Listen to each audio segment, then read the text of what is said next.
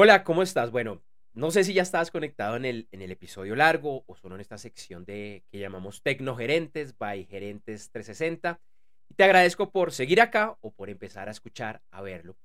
Y hoy vamos con una, una de dos entregas. Es una entrega un poquito diferente, atípica a lo que normalmente trabajamos pues en este, en este episodio, si quieres llamémoslo un poquito más light, pero pienso que también con muchísimo, muchísimo valor. Y vamos a empezar a hablar de las cinco herramientas tecnológicas que debe tener todo empresario, empresaria, emprendedor, emprendedora, CEO y gerente. Y bueno, en general, los miembros de la alta y la media gerencia. Esta entrega la voy a realizar en dos partes. Hoy es la primera, pues es un tema amplio y quiero agregarte mucho, mucho valor. Como ingeniero de sistemas y computación que soy, que he desarrollado toda mi carrera profesional asesorando precisamente a la alta gerencia, tengo una perspectiva bastante particular frente a las herramientas. Además, llevo casi 12 años analizando tecnología, escribiendo para diferentes medios de comunicación y en los últimos años pues he estado haciendo esto para gerentes 360. Así que me ha permitido adquirir, si, si me lo permites, valga la redundancia, una óptica que me ayuda para esto. G y sí, tengo que decirlo, yo soy un usuario exigente, seguramente para muchas empresas complicado, que como se diría de forma popular y algo vulgar, no trago entero. Me cuestiono, pregunto y lo analizo con esta óptica de la tecnología, de los negocios, de la usabilidad e incluso de la parte humana. Así que te comparto mi opinión, al menos de lo que pienso que debería ser para este fin de año de 2022, de estas herramientas eh, eh, tecnológicas, perdón, que no deben faltar en los equipos, celulares, tablets, computadores y demás de la alta y la media gerencia, que de alguna manera son mi navaja suiza. En las notas del episodio vas a encontrar información adicional acerca de lo que voy a hablar, incluyendo enlaces de registro a diferentes, a algunas, bueno, algunas de estas pues diferentes tecnologías eh, eh, que, que menciono. Voy a decir que estas tecnologías que menciono las podemos llamar general, son para facilitar tu vida, eh, nuevamente a, través de los diferentes eh, dispositivos y muchas de ellas se encuentran para tu computador, para tu tablet, para tu celular. Hay algunas que no, pero intenta hacerlo como lo más eh, completo posible. También quiero aclarar que de pronto hay unas tecnologías acá que no incluyo como, como básicas, como de pronto puede ser pues el, el, sistema operativo, como de pronto lo puede ser paquetes de ofimática como, como Office, también son muy importantes, pero eso no los incluyo en este, eh, eh, en este review. Y voy a empezar con el primero, que son los famosos administradores de contraseñas, que cada día son, pienso yo, más importantes. Entonces, con tantos sitios web en los cuales tenemos contraseñas, apps, tarjetas de crédito, eh, los famosos tokens digitales, todos de una u otra manera requieren contraseñas, contraseñas de un solo uso o información que es sensible y pues que no queremos compartirle a, a cualquiera. Es y, acá quiero insistir, es muy importante guardar esta información de, forma muy segura, con tecnologías que sean muy seguras, es para resguardarte y protegerte. Desde hace muchos años, la mayoría de navegadores web como Chrome eh, de Google y Edge de Microsoft, entre otros, tienen esta opción gratuita. Sin embargo, tiene ciertas limitaciones. Te voy a contar un poco de, perdón, de mi experiencia y cómo yo empecé a utilizar los administradores de contraseñas ya como de un nivel un poco más alto. Y es que hace varios años contraté, contraté, no, compré una licencia de otro software que necesitaba. Y estaba en una promoción, era Black Friday o algo así. Y venía ese software con otras licencias. La mayoría, bueno, las otras licencias, bueno, interesante, yo se las recibo, pero no las estaba buscando, era, era, era ese otro software. Y una de esas licencias que me incluyeron en esa promoción era de un administrador de contraseñas muy famoso que se llama One Password. Se escribe uno, como el número uno, password, como contraseña en inglés, todo pegado. Uno password. One Password, pues se conoce normalmente. Te soy muy sincero, me demoré meses en utilizarlo porque no entendía para, pues, para qué necesito un administrador de contraseñas. Además, porque Chrome ya me guardaba las contraseñas y pensé que eso era suficiente. Y empecé a leer, empecé a investigar y empecemos a probar a ver cómo, cómo me va poco a poco empecé a utilizarlo. Empecé como a revisarlo y dije, wow, esto es bastante, bastante interesante este, este enfoque que tiene, que tiene One Password, así como otros administradores de contraseña. Entonces dije, bueno, lo voy a, lo voy a empezar a utilizar en mi, en mi día a día. Y hoy es una de mis herramientas básicas. Lo, lo utilizo todos los días, tanto en el computador como en mi celular. One Password maneja contraseñas y de forma inteligente también las contraseñas de un solo uso. Funciona con una suscripción, pero es de las más económicas que yo he conocido en el mercado. La versión básica es como alrededor de 3 dólares por mes. También hay planes familiares que creo que empiezan como en 5 o 6 dólares el mes. Si pagas el año, pues obviamente es más económico. Me gusta mucho la forma como han diseñado One Password y la han estado actualizando permanentemente. De hecho, hace pocos días anunciaron que habían comprado otra contraseña porque están muy comprometidos con este, con este entorno de hacer que la vida pues sea, de la vida digital sea un poco más, eh, más segura. Y lo interesante de este, de este tipo de enfoques es que la idea es que te aprendas una muy buena contraseña y las otras te la administra, pues en este caso, One Password. Entonces, te aprendes una muy buena contraseña y lo ideal es que en cada portal, cada, bueno, cada sitio al que ingreses, cada app, elijas una contraseña diferente. De hecho, One Password se integra con tu navegador para que crees esas contraseñas largas, complejas, difíciles de adivinar y realmente One Password es el que se encarga de que esa información quede segura. Hay otras alternativas. Eh, una que ha sido muy popular, que tradicionalmente ha sido como el gran rival de One Password, probablemente son las dos que, eh, están, eh, pues que son las más populares, las que más venden, se llama LastPass como última contraseña. Last de último y Pass de la primera parte de contraseña en inglés. Sin embargo, hace poco ellos anunciaron que fueron hackeados. Eh, es algo que toca tomar en cuenta, simplemente pues es, es, es, es algo para, para, analizar porque pues no es un, no es un buen eh, registro que una empresa de este estilo pues haya sido hackeada, aunque yo soy de la teoría de que cualquiera, cualquiera nos pueden hackear. El que diga que no lo pueden hackear está viviendo en otro planeta, en otra realidad. Y hay uno tercero que también ha, tomado mucha fuerza que se llama eh, Dash Lane, D-A-S-H-L-A-N-E, Dash Lane, que tiene un plan gratis que es bueno, de pronto es mejor que, bueno, casi cualquiera de los otros que ofrecen, eh, generalmente ofrecen es un, un, trial, una versión limitada por unos cuantos días. Este sí es para toda la vida gratis, pero tiene muchas limitaciones. Entonces ya si quieres aumentar te toca pagar. En los últimos años también hemos visto cómo varias de estas suites, estos programas de antivirus y de firewall, ofrecen, incluida usualmente a veces como un valor adicional, la opción para administrar esas contraseñas. Yo, después de muchos años de utilizarla y de hacer análisis, te recomiendo One Password porque primero me parece muy completo y desde un punto de vista técnico ofrece una, seguridad muy buena, es muy veloz. Incluso si ellos también los hackearan, como le pasó a LastPass, yo pienso que su tecnología, el enfoque que ellos están utilizando es muy seguro. Y si tú hiciste todo lo que debías hacer, seleccionar una buena contraseña principal y todas las contraseñas eran seguras, One Password va a ser tu aliado, eh, tendría que suceder algo muy raro para que dejara de ser esa solución segura. Entonces, eso es como una primera recomendación. Vamos con la segunda recomendación, que es el famoso backup en la nube, la copia de seguridad en la llamada nube, en, Internet, en servidores de Internet. Y esto es principalmente para tu computador y tus archivos personales, aunque sí, de pronto hay ciertas soluciones que también lo, tienes para tu celular, de hecho, eh, tanto los que están en iPhone, en iOS y los que están en Android, Usualmente el software te hace backup de la información para que si tú cambias de equipo, se te pierde, te lo roban, pues tú puedes recuperar esa información. Pero esa recomendación es más que todo para los computadores, para los que tienen Windows, Mac, en menor medida Linux.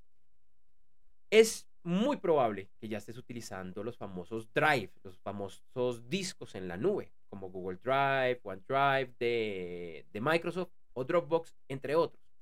Y estas aplicaciones pues son interesantes, pero su finalidad inicialmente no era la de necesariamente hacer copia de seguridad. Sí y no. ¿Por qué? Porque la idea más que todo era que tengas un, disco duro, una memoria USB, por llamarlo de alguna manera. Y para los que somos un poquito más viejitos, de pronto un disco extraíble o un CD extraíble, un DVD extraíble en la nube para compartir archivos, que se, bueno, se los puedas enviar a otras personas, que hayan edición, que, ellos se lo editen, perdón, que los bajen o que tú lo puedas acceder desde cualquier eh, eh, dispositivo con acceso a Internet.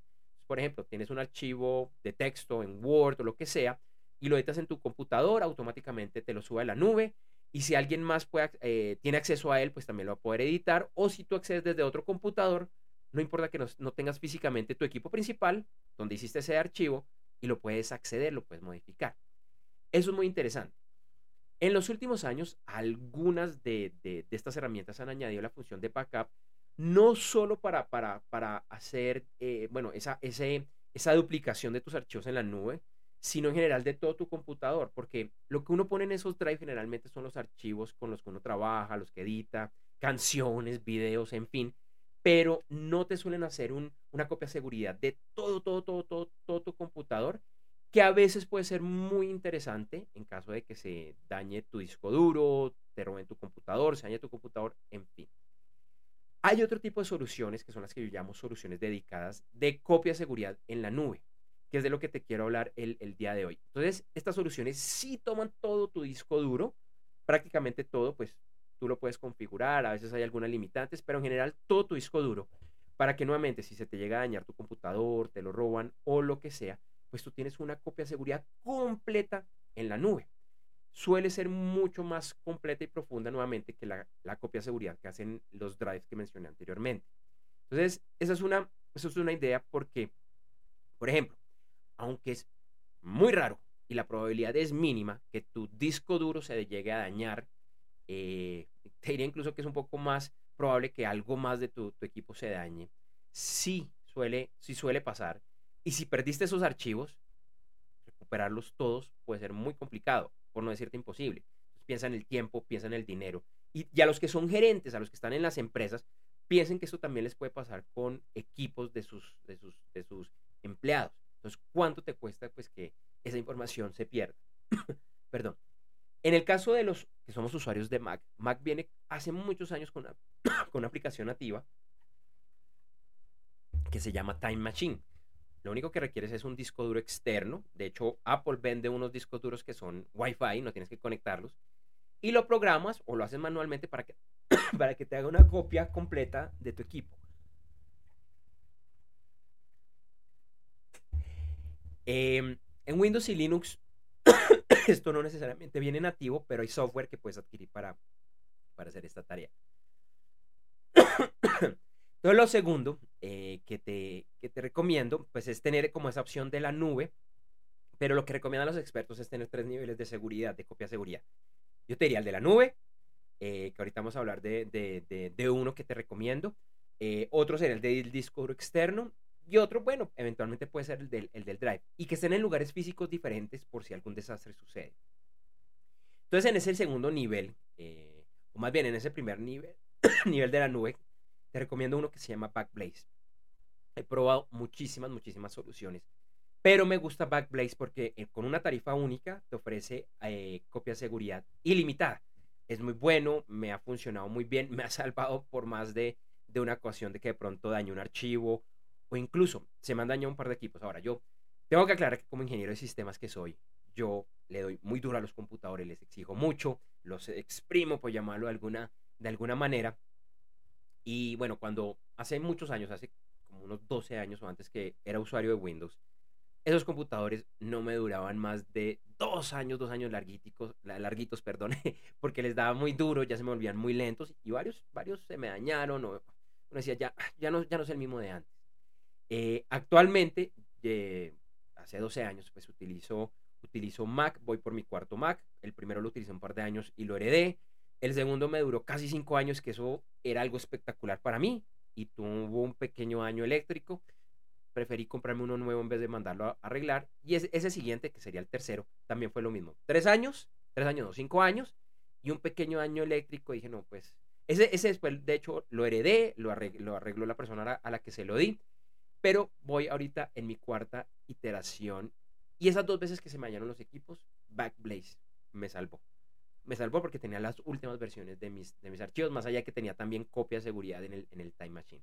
Así que en cualquier momento esto puede, puede, puede fallar. Entonces, eh, te recomiendo Backblaze. Además, es muy, muy interesante porque si llega a suceder algo, pues hay varias opciones. Puedes bajar los archivos por internet, pero pronto si es demasiado lo que tienes que bajar, pues ellos te ofrecen una opción de que te mandan una memoria USB o un disco duro. Eh, tú pagas por eso, cuesta la memoria USB 100 dólares, el disco duro 200 dólares. Te lo envían de un tamaño lo suficientemente grande para que quepan todos tus archivos y te lo mandan por correo. Pues ellos están en Estados Unidos, pero seguro hay forma de que lo hagas llegar al país donde estés. ¿Qué es lo interesante de esto? Que ellos te dan un tiempo y si tú devuelves ese disco, te devuelven la plata. Si no es tuyo, tuyo. Probablemente si estás fuera de los Estados Unidos, pues lo mejor es que te quedes. Pero probablemente esos 100, esos 200 dólares o lo que esté costando en ese, en ese momento, pues va a ser, eh, va a ser eh, una excelente inversión si esos archivos que tenías no los encontrabas en un lugar. Así que yo esto lo veo como un seguro, como una inversión. El tercer elemento que te recomiendo, los administradores de proyectos y las agendas.